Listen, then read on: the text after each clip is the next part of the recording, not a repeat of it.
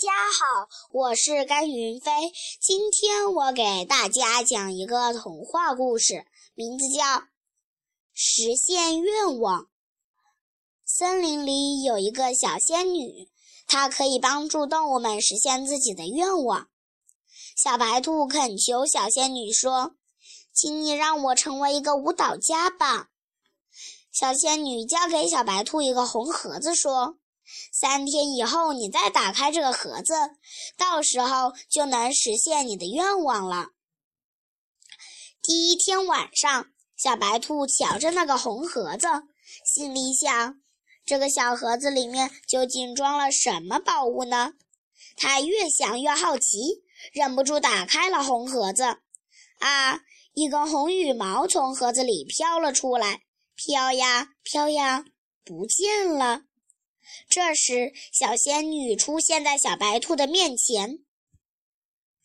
她对小白兔说：“多可惜呀，你失去了当舞蹈家的机会。”小白兔又恳求小仙女说：“请你让我成为一个歌唱家吧。”小仙女又交给小白兔一个黄盒子。第一天晚上，小白兔小心地看护着黄盒子。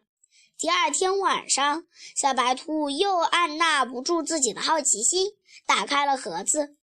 一只金铃铛从盒子里跳了出来，它在草地上一跳一跳的，跳啊跳啊，不见了。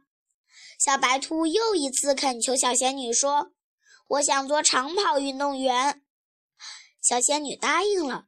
她交给小白兔一个蓝盒子，她告诉这。告诉他这是最后一次机会了。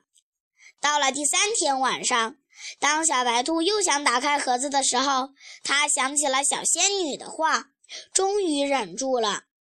第四天早上，小白兔打开蓝盒子，一股蓝色的风从盒子里飘了出来，小白兔终于成为了世界第一的长跑运动员。这时，小仙女又出现在小白兔的面前。